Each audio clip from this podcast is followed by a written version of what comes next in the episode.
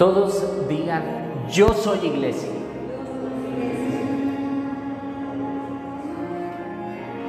Y hoy quiero hablar de Primera de Crónicas 12,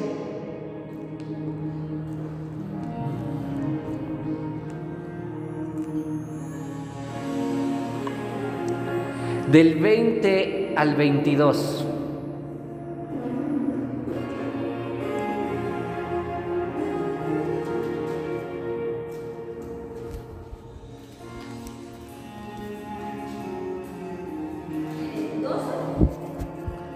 Primera de Crónicas 12, 20 al 22.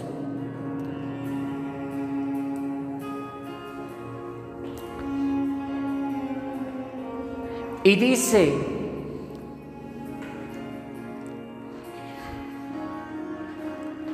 la siguiente es una lista que corresponde a los hombres de Manasés que se unieron a David cuando volvía a Ciclac, Adnas, Josabat, Gediael, Micael, Josabat, Eliú y Siletai. Cada uno de ellos comandaba mil hombres de la tribu de Manasés. Ayudaron a David a perseguir las bandas de saqueadores porque eran guerreros valientes y capaces que llegaron a ser comandantes de su ejército. Día tras día, más hombres se unían a David hasta que llegó a tener un gran ejército como el ejército de Dios. Amén. Quiero que repitan esa palabra, ejército de Dios.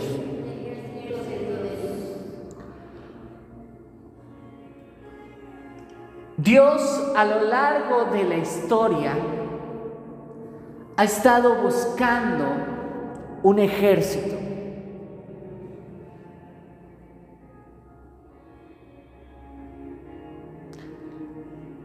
Un, un, pueblo que no solamente esté unido a, a Él, sino un pueblo que sea un pueblo guerrero.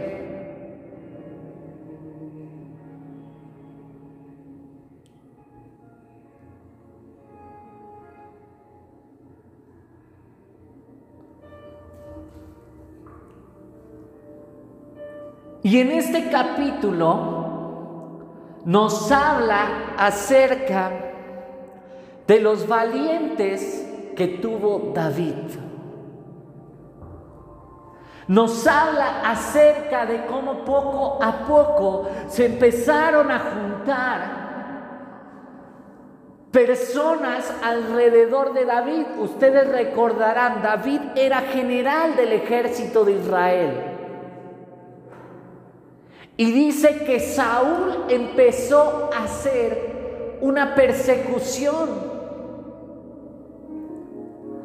Una persecución a David. Y en esa persecución dice que él fue a esconderse a una cueva. Y esa cueva era llamada la cueva de Adulam.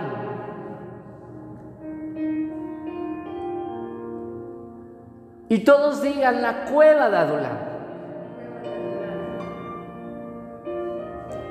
En esa cueva dice que, que se juntaron con David hombres, pero hombres con ciertas características. Tal vez no era el mejor ejército. Pero dice la escritura que se empezaron a juntar con David los que estaban endeudados, los que estaban en amargura de espíritu,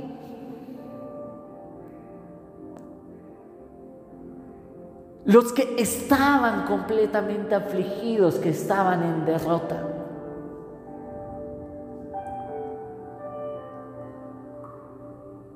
Pero al final de la vida, bueno, cuando se empieza a hablar de las grandes victorias que empezaba a tener David, se empezó a hablar de hombres grandes delante de la nación.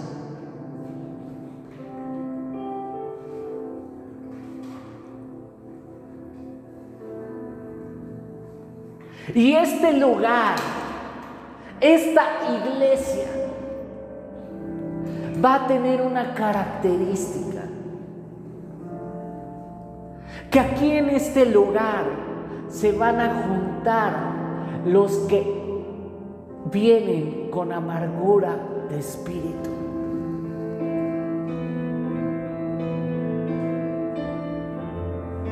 Y este lugar se va a convertir en un lugar que yo le he denominado el tiempo de Adolam, la cueva de Adolam.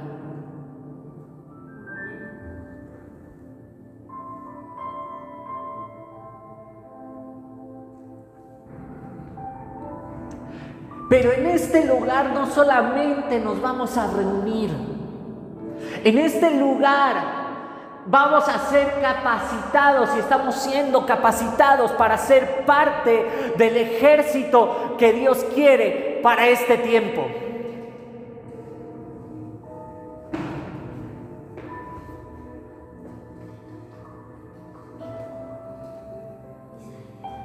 Tú y yo estamos llamados a ser parte del ejército de Dios.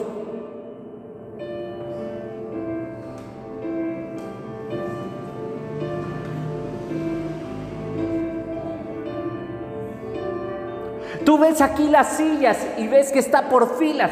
Pues estas filas es un batallón del ejército de Dios. Y se está construyendo ese batallón.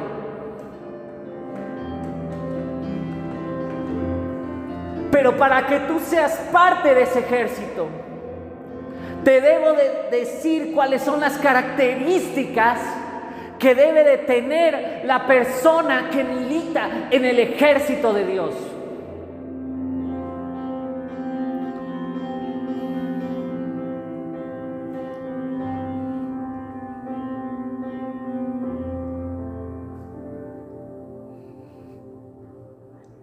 Yo hoy quiero mostrarte seis características que debe de tener el ejército de Dios.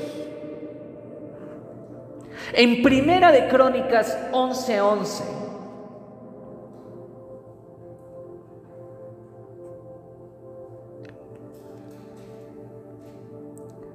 Dice, este es el registro de los guerreros valientes de David.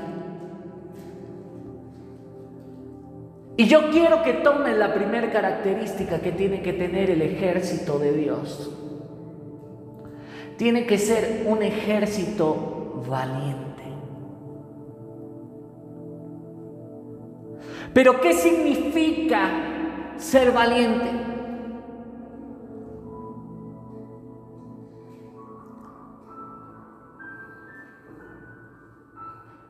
Significa que no le da miedo nada.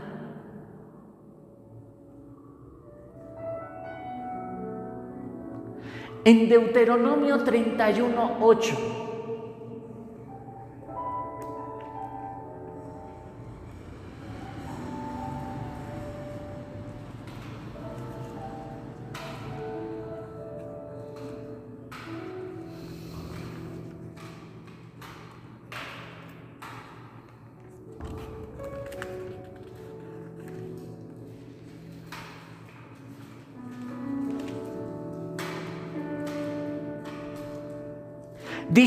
no temas ni te desalientes.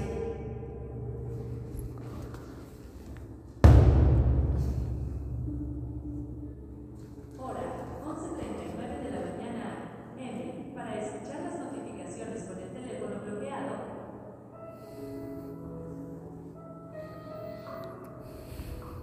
En Deuteronomio 31, 31 8 dice, no temas ni te desalientes, porque el propio Señor irá delante de ti. Él estará contigo, no te fallará ni te abandonará. Deuteronomio para quién fue escrito. Y les pongo el contexto. El pueblo de Israel,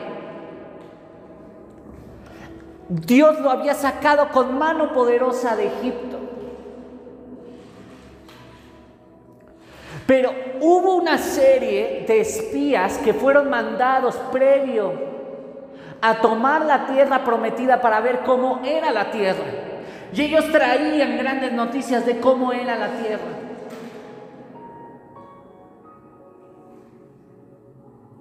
Y dice la escritura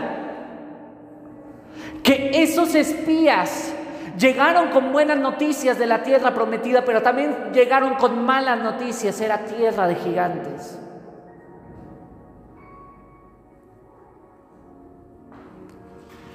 Y en esa tierra, e, esas noticias las transmitieron al pueblo, excepto dos espías, que fue Josué y que fue Caleb.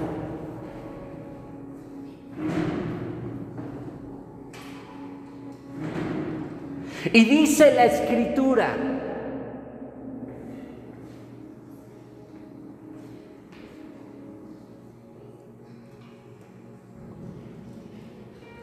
que por el testimonio de los demás espías infundieron temor al pueblo.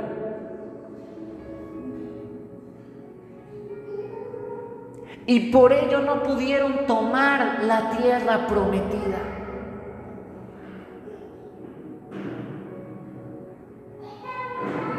Los únicos que tomaron las promesas, la promesa que Dios les había dado, fue Josué y Caleb. Y el libro de Deuteronomio es una copia de la ley y una copia, un recordatorio de las promesas de Dios para la nueva generación que iba a ser comandada por Josué y por Caleb. Y en este rollo les dice, no temas. Y yo te puedo decir, iglesia, no temas.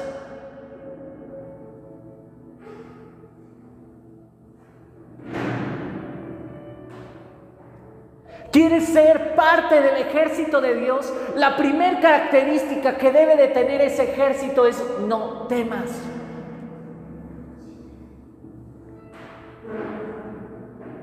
Gedeón, Dios lo manda a combatir a los enemigos de Israel. ¿Y qué es lo que sucede? Dios le dice, sácame al pusilánime y al medroso, sácame al cobarde.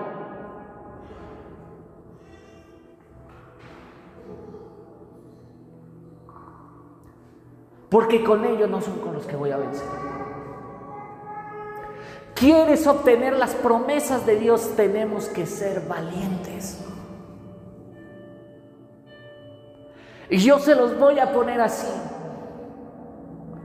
El venir a este lugar ha sido un acto de valentía después de lo que sucedió en las últimas semanas.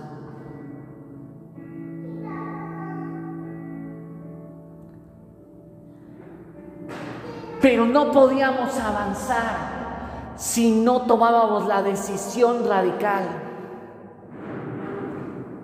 Y te va a costar hacer la voluntad de Dios, te va a costar.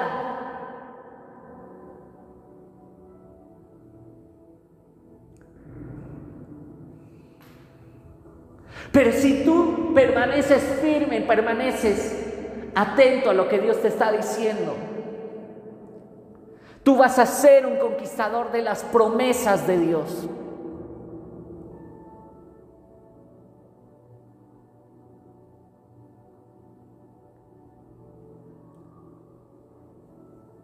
En estos días, gente ha estado declarando que en este lugar, pastores han estado declarando que en este lugar se va a llenar en poco tiempo. Pero tenemos que estar firmes.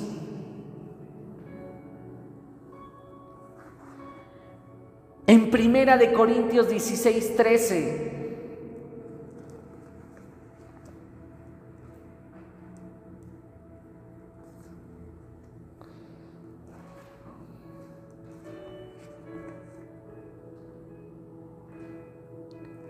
Dice, estén alerta, permanezcan firmes en la fe, sean valientes, sean fuertes y hagan todo con amor.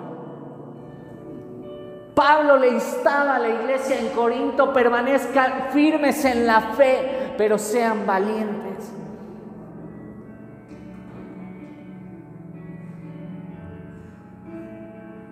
El estar aquí no es algo que se da por el simple hecho de decir vamos a abrir una iglesia o por el simple hecho de decir, ah, pues voy a ver, venir un sermón de domingo. Tenemos que permanecer firmes, no solamente el día de hoy, sino todos los días firmes en nuestra fe.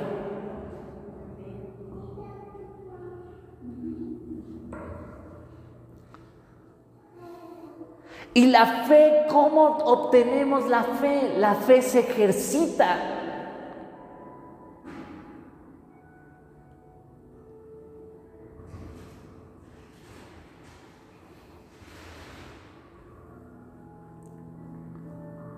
En Juan 14, 27.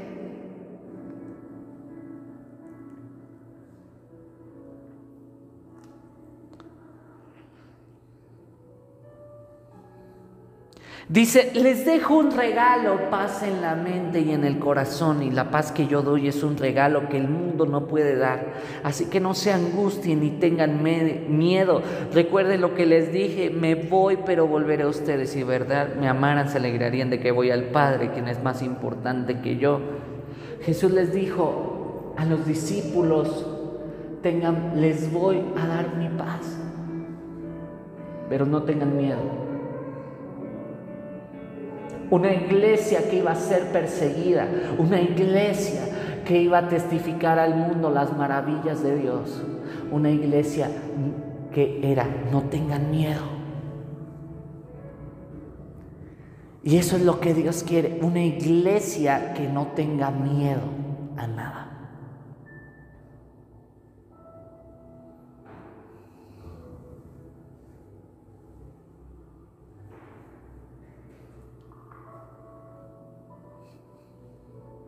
Dios quiere un ejército de valientes.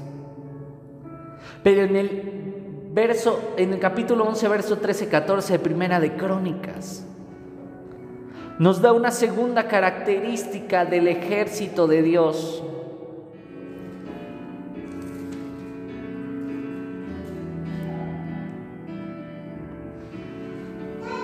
Dice, estuvo con David Está hablando de Eleazar, hijo de Dodai, o de Dodo en la Reina Valera. Un descendiente de Ahoa estuvo con David cuando los filisteos se reunieron para la batalla en Pazdamín y atacaron a los israelitas en un campo lleno de cebada. El ejército israelita huyó, pero Eleazar y David no se dieron terreno en medio del campo e hicieron retroceder a los filisteos. Así que el Señor los salvó dándoles una gran victoria. Siguiente característica que tiene este ejército. Mientras el resto del ejército se había ido, el ejército de Dios hace retroceder a los enemigos.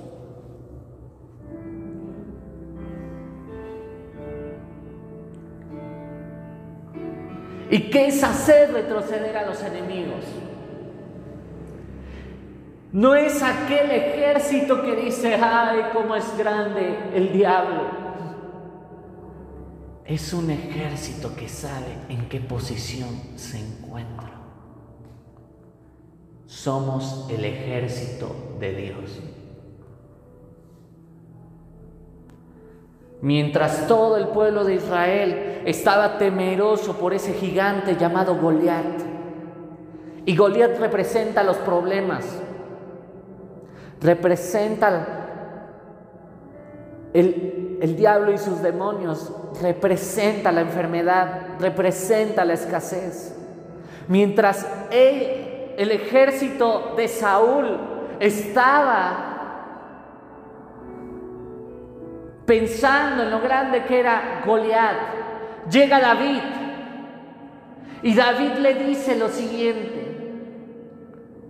¿quién es este incircunciso para que desafíe a los escuadrones del Dios viviente?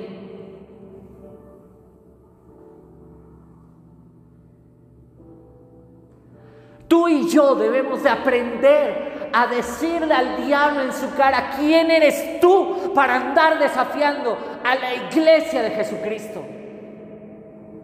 ¿Quién eres tú para andar desafiando a los hijos de Dios?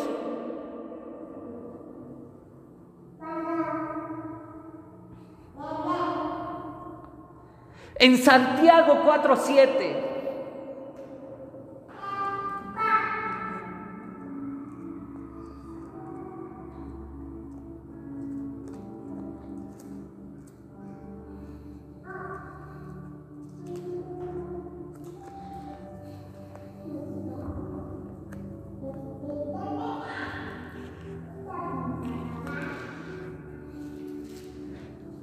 Dice, así que humíllense delante de Dios, resistan al diablo y él huirá de ustedes.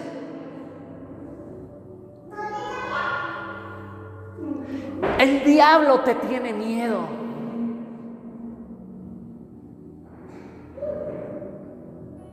Pero tú lo que necesitas es resistir al diablo.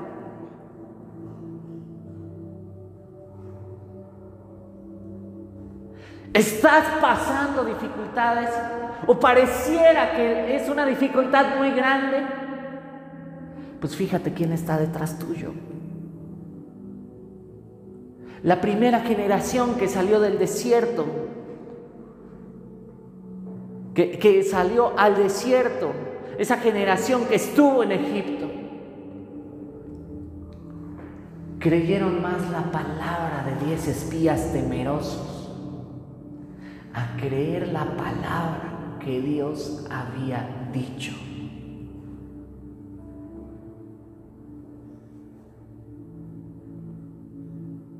Y necesitamos creer la palabra que Dios nos ha dado, las promesas que Dios nos ha dado. Necesitamos creer que vamos a evangelizar multitudes porque Dios lo dijo.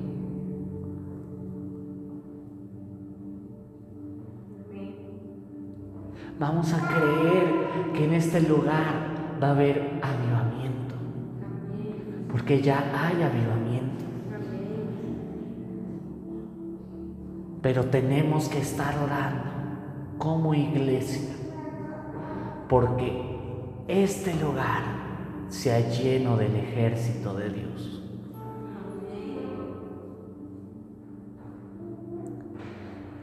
En Josué 23, verso 5.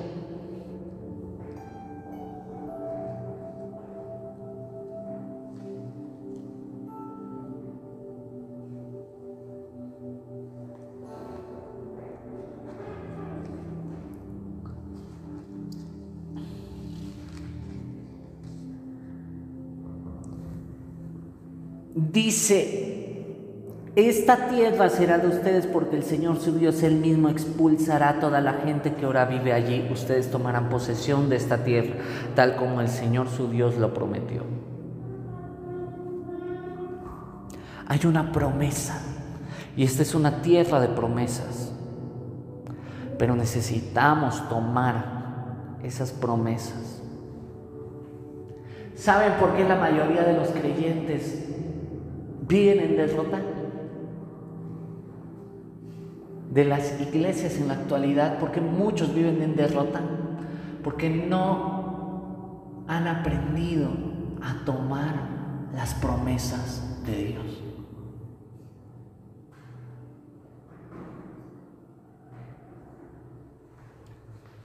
Me sorprendía a mí el testimonio de, eso me lo comentó Sotomayor, Pastor Sotomayor, un pastor de Michoacán, y me decía que estuvo con los profetas Valerie y Steven Switch. Para quienes no sepan, Los profetas Valerie y Steven fueron lo que profetizaron, los que profetizaron lo que está sucediendo actualmente en Colombia.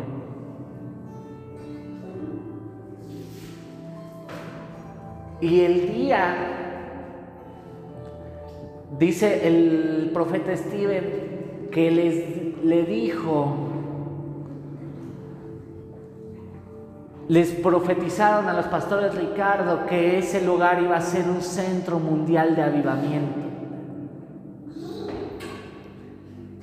Y al día siguiente, ¿qué creen que lo que hicieron estos pastores? La iglesia se llamaba Comunidad Cristiana de Restauración. Al día siguiente le pusieron Centro Mundial de Avivamiento. Eso era tomar por fe.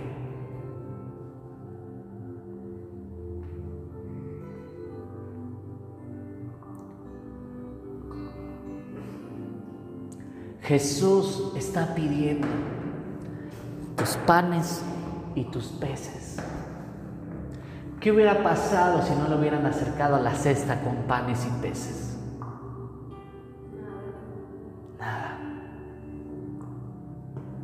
Pero le acercó el pan y los peces. Les dijo, ¿qué es lo que tienen a la mano? No, pues nada más, denle de comer a esta gente. Nada más tenemos estos panes y estos peces. Dénmelos. En las manos del maestro se multiplicó el pan y los peces. Y dice la escritura que llenaron doce cestas de lo que sobró. Porque muchas veces nos quedamos que le dio a toda la gente, pero nunca vemos qué fue lo que pasó después. Dice que llevaban los discípulos doce cestas de toda la comida que sobró. ¿Qué es lo que tienes?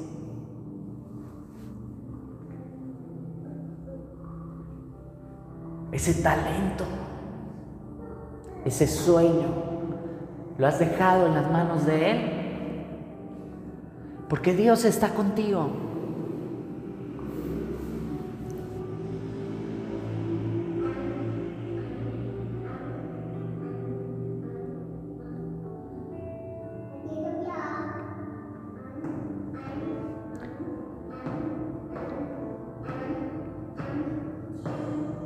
por el simple hecho de que el Señor Dios está aquí. Y está con cada uno de ustedes. Pero ¿qué otra característica tenía este ejército? Tercer característica. Primera de Crónicas 11, 17 al 19.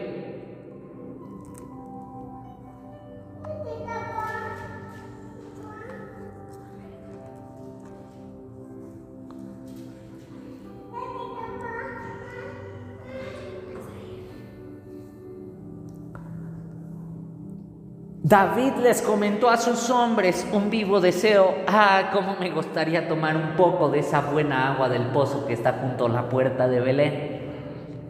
Y fíjense lo que hicieron estos hombres.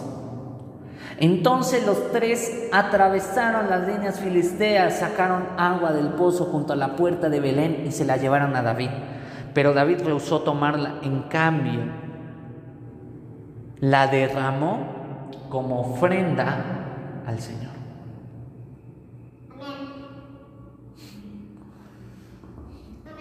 ¿Qué significa esto?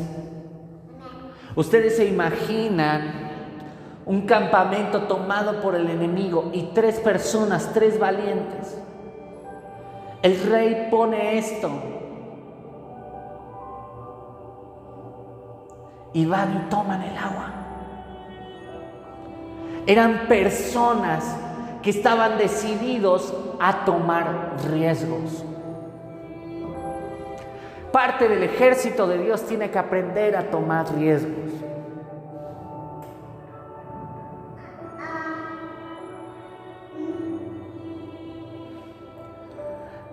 Me encanta un capítulo de Pequeños Héroes. Sí.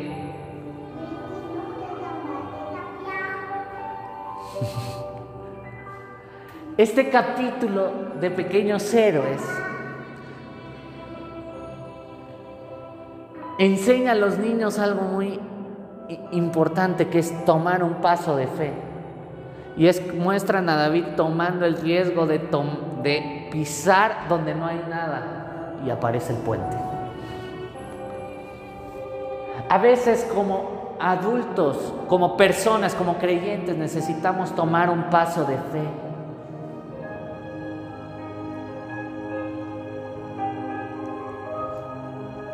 ¿Se acuerdan de Pedro?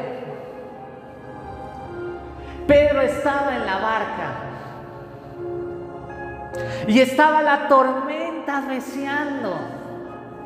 Y viene Jesús caminando sobre las aguas. Y los discípulos en la barca diciendo, ah, un fantasma. Y Jesús diciéndoles, no teman, soy yo. Y Pedro diciendo, Señor, si eres tú, manda que pueda caminar sobre el agua.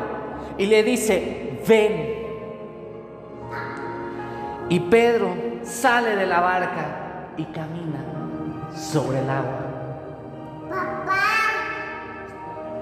Dice la escritura que después al ver la tormenta tuvo temor y cuando tuvo temor, ¿qué pasó? Se hundió. Y Jesús lo agarra y le dice, hombre de poca fe, ¿por qué dudaste? ¿Saben una cosa? A veces tenemos que tener una actitud como Pedro de ser tan osados para decirle a Jesús que camine sobre el agua.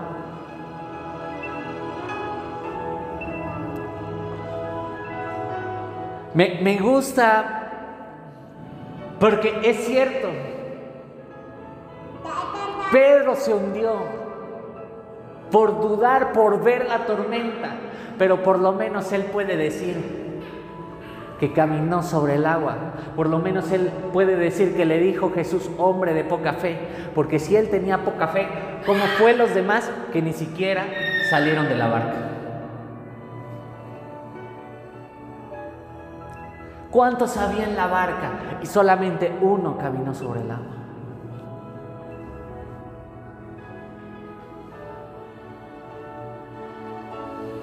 Tenemos que aprender a tomar riesgos. Puede que te equivoques tal vez.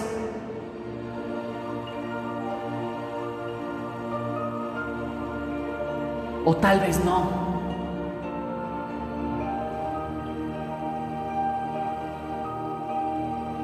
Dicen los historiadores que quien inventó la bombilla el foco,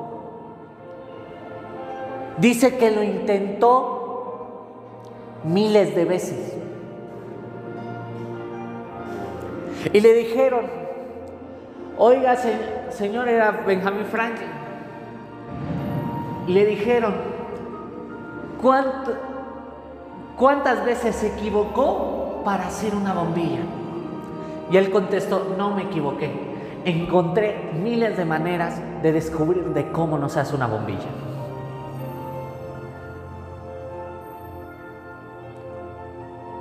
Tienes que atreverte, tienes que hacerlo. Si no nos atrevemos, ¿cuándo vamos a lograr cumplir el propósito de Dios? Hay miles de propósitos que eran sueños del corazón de Dios, que no lo hizo un cobarde, pero lo hizo un valiente Jesucristo.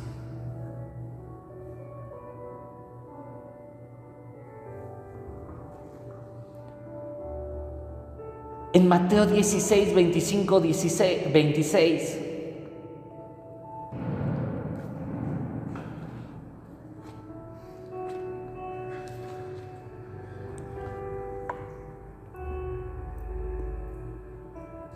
Dice, si tratas de aferrarte a la vida, la perderás.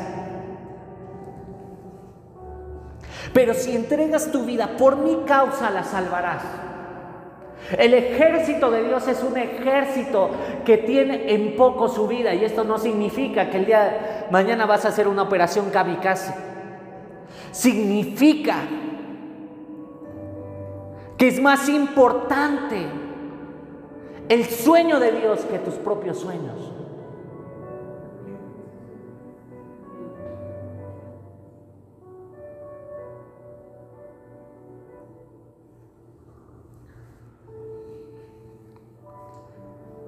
¿Se acuerdan de Leví Mateo? ¿Qué hizo cuando Jesús se acercó a él?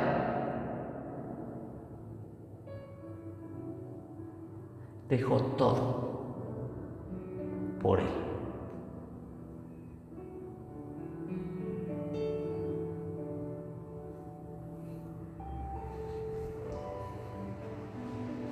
En Marcos 10, 29.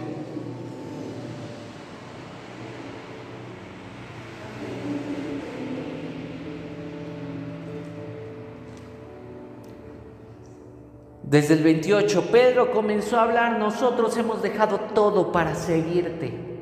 Dijo, así es, respondió Jesús. Y les aseguro que todo el que haya dejado casa o hermanos, o hermanas, o madre, o padre, o hijos, o bienes, por mi causa y por la buena noticia, recibirá ahora a cambio cien veces más el número de casas, hermanos, hermanas, madres, hijos y bienes, junto con persecución y en el mundo vendrá, que vendrá, esa persona tendrá la vida eterna.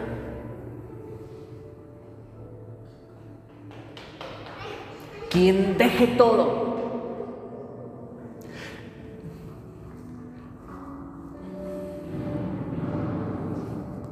quien deje el status quo, lo que le quiere imponer este mundo, y va a la causa de Jesús, recibirá cien veces más. Tal vez a ti te dijo en algún momento, deja esta amistad.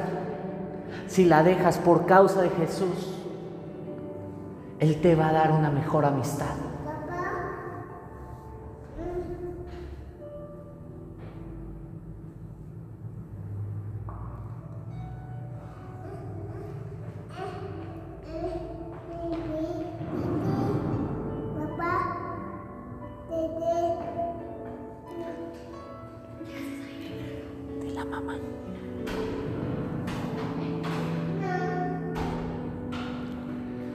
En Primera de Crónicas 11:20.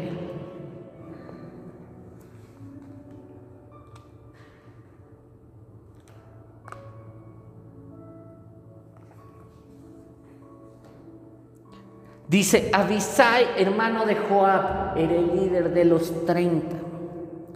David tenía una cuadrilla que le llamaban los 30 valientes. En una ocasión usó su lanza para matar a 300 guerreros enemigos en una sola batalla.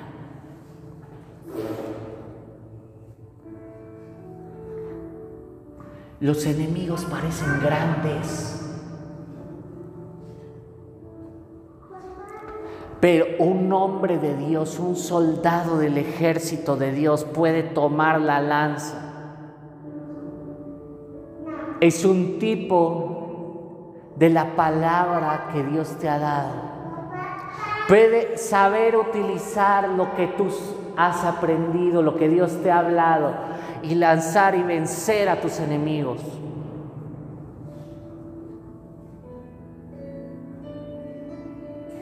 El pueblo de Israel veía 300 hombres. Esta persona vio la oportunidad de derrotar 300 enemigos. Una sola persona con una lanza mató a 300 enemigos del pueblo de Dios.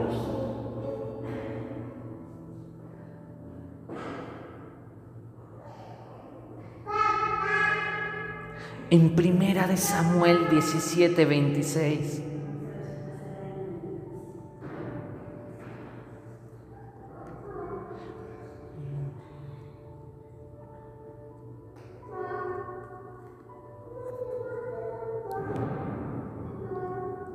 David les preguntó a los soldados que estaban cerca de él, ¿qué recibirá el hombre que mate al filisteo y ponga fin a su desafío contra Israel? Y a fin de cuentas, ¿quién es este filisteo pagano al que se le permite desafiar a los ejércitos del Dios viviente? Tienes que entender qué tan grande eres porque eres hijo de Dios. No por el hecho de que seas grande, sino porque el hecho que Dios habita en ti. Tú puedes vencer a no importa qué enemigo, grande, pequeño, no importa qué tan grande sea el ejército que viene contra ti, porque si Dios está contigo, ¿quién contra ti? Y una característica que tiene este ejército, esta cuarta, es que no veían lo grande que eran los enemigos, sino que veían al Dios grande que tenemos. En Romanos 8:31.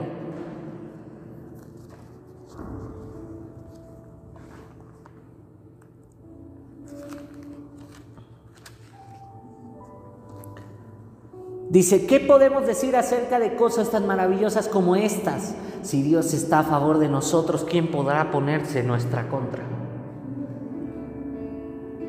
¿Qué es la enfermedad? ¿Quién podrá contra nosotros? ¿Qué podrá algún otro enemigo externo, algún problema, alguna dificultad, alguna prueba, qué tan grande puede ser. Si Dios es con nosotros, ¿quién podrá vencernos? Dios quiere llevarte a un nivel de victoria porque eres un soldado y los soldados van a ganar batallas. Tú no pierdas tus batallas. Él va a ir delante de ti para que delante de ti Él gane tus batallas porque ya las ganó.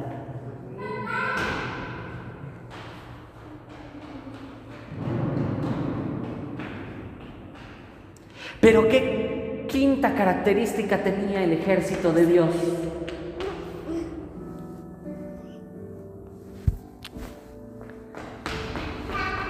eran expertos en el uso de las armas. En Primera de Crónicas 12 del 1 al 3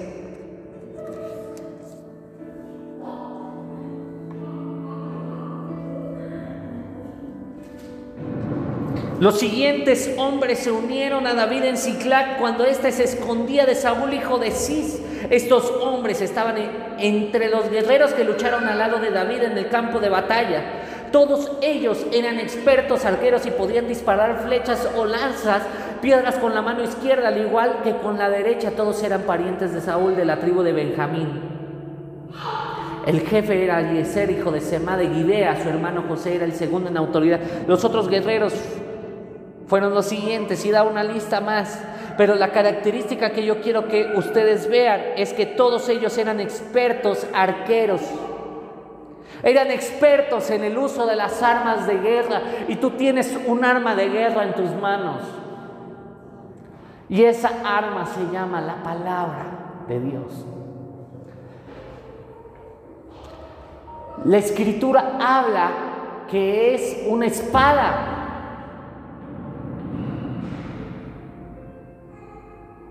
¿Y qué hace una espada? Una espada mata a los enemigos. Tienes que ser diestro para aprender a utilizar la espada. Pero la espada no se utiliza contra otro creyente, contra otro hermano. Se utiliza para derrotar al enemigo. Por desgracia en la actualidad hay lugares donde utilizan la palabra para matar al hermano. Para matar la fe del hermano. Pero no es así. La espada tiene que ser el arma que tienes que empuñar en contra de toda acechanza del enemigo. Y tienes que dar una vez un... un espadazo le tienes que dar al diablo, tienes que cortar las artimañas del enemigo. Tienes que aprender a utilizarla, porque si dice la escritura, yo soy más que vencedor, yo creo eso, soy más que vencedor. Si la escritura me habla de que Dios me puede sanar, yo me aferro a esa palabra porque esa es la palabra con la cual yo voy a luchar y yo voy a creer por mi sanidad. Dios quiere. Jesús cuando estaba con el diablo, en el desierto que lo estaba tentando. Dice que el diablo se presentó y ¿saben con qué se presentó? Con fragmentos de la escritura. Pero Jesús con qué lo venció? Con el poder del escrito está.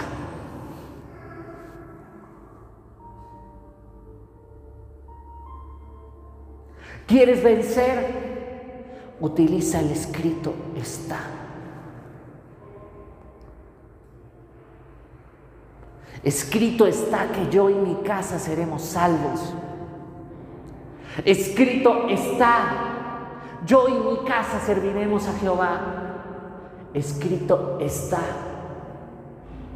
Él llevó todas nuestras enfermedades.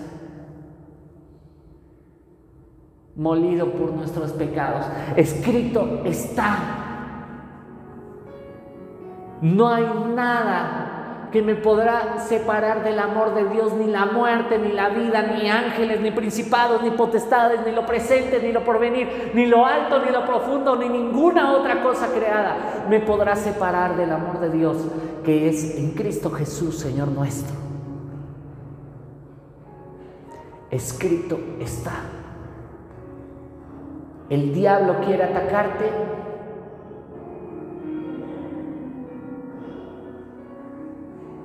Él no podrá vencerte porque escrito está que el enemigo nos los ha entregado bajo la planta de nuestros pies.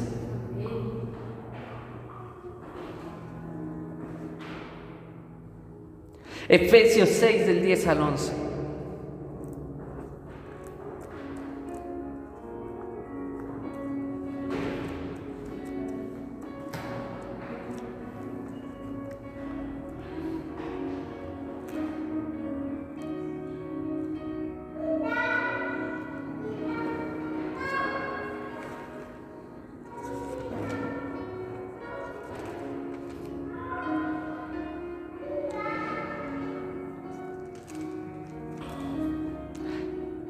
Dice, una palabra final, sean fuertes en el Señor y en su gran poder. Pónganse toda la armadura de Dios para poder mantenerse firmes contra todas las estrategias del diablo, pues no luchamos contra enemigos de carne y hueso, sino contra gobernadores malignos y autoridades del mundo invisible, contra fuerzas poderosas de este mundo tenebroso y contra espíritus malignos de los lugares celestiales. Por eso es que el centro en una iglesia no es si el otro predicador es hereje o no, sino es Jesús y su palabra, porque con la palabra vas a poder derrotar a tus gigantes. Hay quienes utilizan para herir al hermano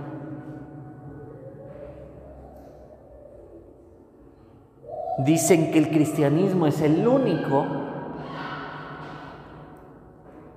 que le trata de pegar al, de al lado. Pero eso no debe ser aquí, ser aquí. Nosotros utilizamos la palabra para derrotar al diablo. Porque nuestra lucha no es contra carne ni sangre, sino contra principados y potestades en 2 de Corintios 10 del 4 al 6.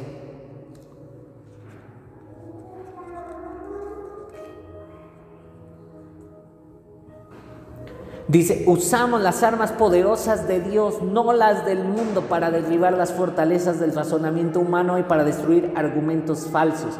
Destruimos todo obstáculo de arrogancia que impide que la gente conozca a Dios. Capturamos los pensamientos rebeldes y enseñamos a las personas a obedecer a Cristo. Y una vez que ustedes lleguen a ser totalmente obedientes, castigaremos a todo el que siga en desobediencia. ¿Para qué son las armas de Dios? Para derribar argumentos. cosas en la mente.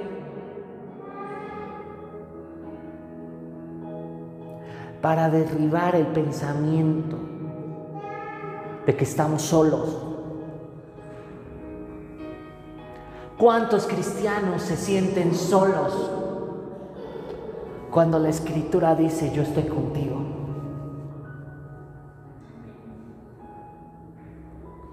¿Cuántos cristianos se sienten en derrota cuando dice Jesús que venció en la cruz del Calvario?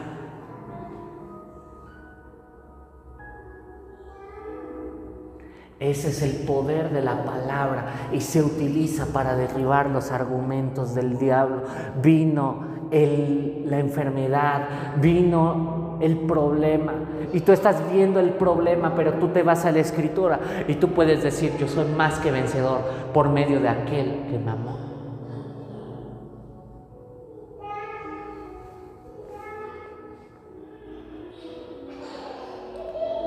Y por último, sexta característica, un soldado de Jesucristo es lleno del Espíritu Santo. La llenura del Espíritu Santo es importante. En Primera de Crónicas 12:8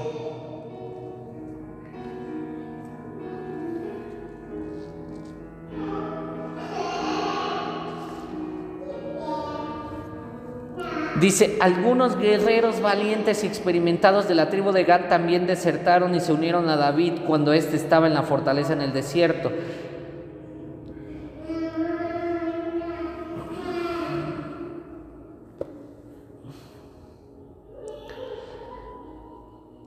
Eran expertos tanto con el escudo como con la lanza, tan fieros como leones y veloces como ciervos en las montañas. Y dice en el verso 18, porque se empezaron a unir cada vez más y más, y dice, así que el Espíritu descendió sobre Amasai, jefe de los 30, y dijo, somos tuyos, David, estamos de tu lado, hijos de Isaí. Una característica de un soldado de Jesucristo es la llenura del Espíritu Santo.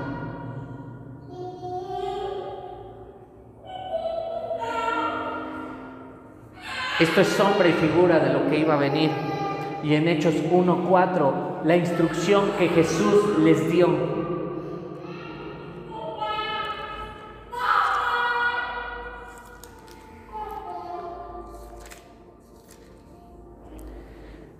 Dice, una vez mientras comía con ellos les ordenó, no se vayan de Jerusalén, está hablando Jesús, hasta que el Padre les envié el regalo que les prometió, tal como les dije antes. Juan bautizaba con agua, pero en unos cuantos días ustedes serán bautizados con el Espíritu Santo.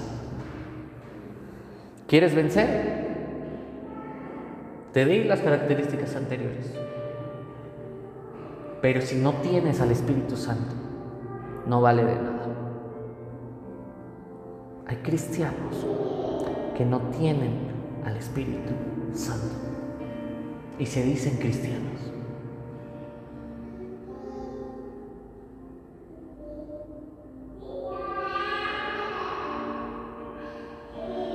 Necesita ser lleno del Espíritu Santo. Una característica de una iglesia no es que tengan bonitos cantos o que canten canciones cristianas es que esté el Espíritu Santo en medio de la iglesia.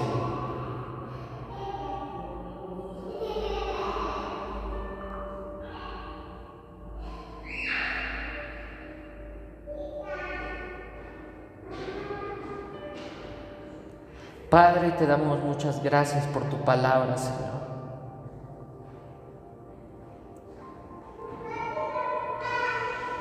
Y te pido en estos momentos, Señor, que la presencia del Espíritu Santo descienda sobre nosotros y nos hagas parte de ese ejército de Dios. Te doy muchas gracias Porque yo sé, Señor, que lo que tú quieres hacer con esta iglesia no es solamente que sea una iglesia más, sino que podamos ser esa iglesia que esté peleando sus batallas por medio del Espíritu Santo, porque si somos soldados, estamos peleando batallas, pero que entendamos que nuestra lucha no es contra carne ni sangre, sino contra principados y potestades. Te pedimos en estos momentos, Señor, que tú hagas y podamos ganar esas batallas que tanto Señor, hemos batallado, Señor, pero que lo hemos hecho en nuestras fuerzas, Padre, te pedimos perdón. Y te pedimos en estos momentos que tu Santo Espíritu intervenga y que podamos pelear esas grandes batallas para tener grandes conquistas. Te damos muchas gracias, Padre.